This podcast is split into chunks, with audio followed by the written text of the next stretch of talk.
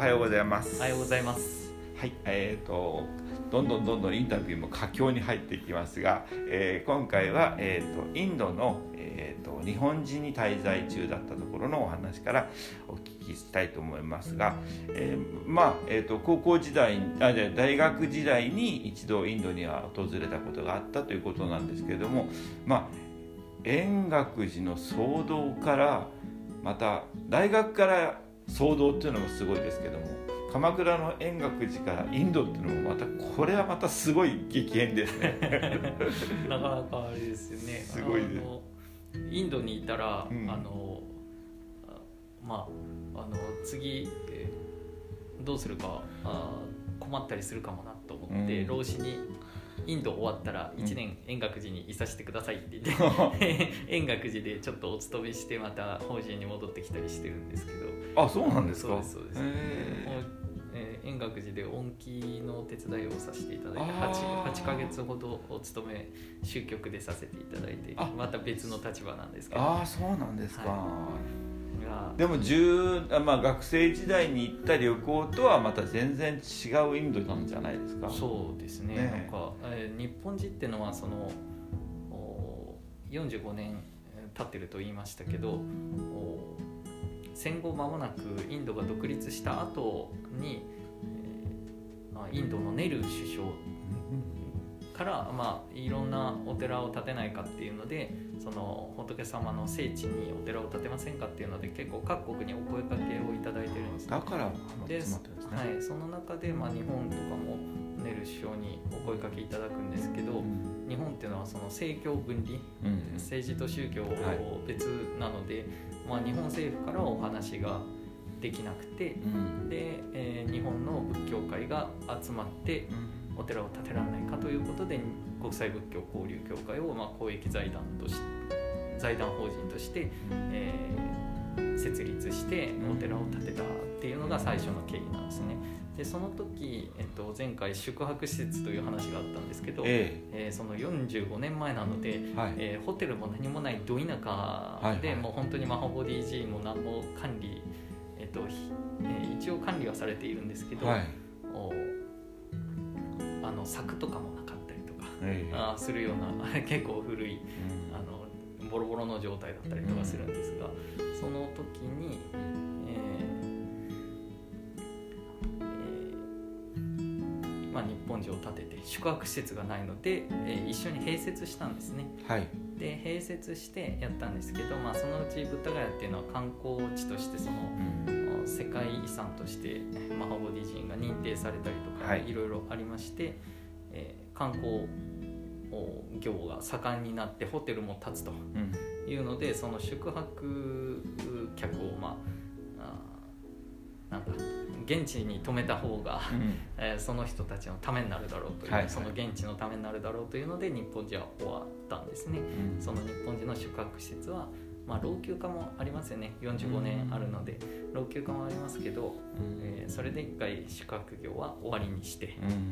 で、えー、今はやってないっていう。あのさ前回お話ししたあの仏心寺の清水さん、あのインドのブッダガヤの隣、はい、えー、あそこでは、えー、一応やってますね。あの、ゲストハウスとしてやってて、はいはい、あのすごい格安で、インドだと安全性はお金で買わないといけないので、うん、えー、ですけどその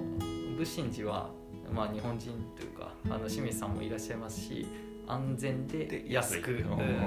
泊まれるんで結構あのバックパッカーの方とかあ目をつけて泊まっていてあなんかすごいいい場所ですあの穴場みたいになってます、ね、あなるほど、まあ、日本じゃすごいでっかか大きい宿泊施設3階建てで結構マンションみたいになってるんで、はい、あの管理もあれなんですけど、うん、まあ、少しの人数だったら物心地みたいにこうできてねいいんじゃないですかね。そうですよね。日本人ってすごく大きいですよね。大きいですね。敷地かなり広いです。ですよね。でそこで要は現地スタッフと,、えーと、日本人僧侶の方が一人で、えーと、業務自体は主には、まあ、お勤めとかもちろんあるんでしょうけども、えーと日本人旅行者にその無料ブッダガヤ案内みたいな感じの面があるんですかね。あります、えーと、日本人の駐在員の仕事は、うん、朝6時と夕方6時に、えー、お経座禅をすること、うん、どなたでも来れる、うん、どの国の人でも、どのどんな人でも来てもいいよと、まあ、無料でやっていて、あのお経も30分ちょっとやって座禅もするので大体1時間ちょ1時間超えないかぐらいの、お時間なんですけど毎日人がいてもいなくてもやってますね。でえその間に何をするかっていうともう本当に、え来た人来る人のお相手をしたりすると。でインドっていうのはそのインド全体でいうとちょっと違うんですがブッダガヤっていうのは東側にあるの、北東なので、はい、えー、だいぶ暑い北東の平野なので暑いですね、え4月40度5月50度ってまああの言いますけど。言いません言いません。普通は言いません。3, 3 月30度4月40度 5月50度っていう。それははい、まあ、すごい世界。5, 5月50度は体感温度なんですけどあ、はい、まあ、あの40数度なら普通に行くんですね。でなので、えー、観光できるのは、まあ、大体冬12月1月2月ぐらいなんですね、うん、えーちょっと気温の上下激しいんですが、えー、1日1月ですと最低気温0度。日中気温20度。ちょっと20度の振れ幅があるのでだいぶ激しいんですが寒いですよねだから、はい、夜寒くて昼暑いっていう状態なんですけど、まあ、それが一番観光に適してるっていうので1月2月が大忙し。いで、えー、4月になると本当に物好きなバッパッカーの方しかいないです。40度だったらもうえ逆に78月とかはどうなんですか？78月もいないですよ。いやいや温度的には40度がずっと続くんですえっとですね雨季が来るので、はい、雨がガーって。あ逆に少し。下がってきます。あなるほど、はいはい、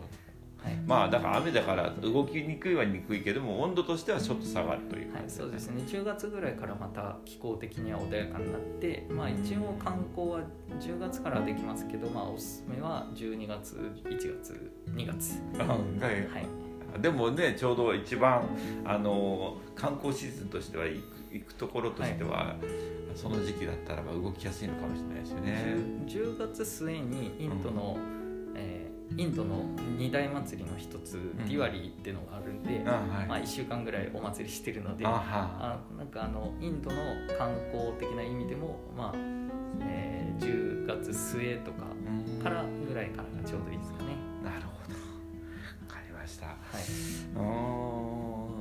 あのインドでインドインドで1年行ってそれからまた円覚寺に戻られて、はい、あの恩期はあの臨済禅師の1150年でしたっけ？はいはいはい。ですよね。それその恩期のプロジェクトですよね。あと白印、えっと、これじゃないですね。こっちじゃない？えっと、臨済禅師の1150年は、えっと、私が直日の時に行きましたので直日じゃない自社の時に行ったのか、はい、なので、えっと、あれですね。もう4年目の後半ぐらいの話ですね。あそうでしたか。はい。そのあとまあ音機っていろいろねあると思ういっぱいありますからね。えっと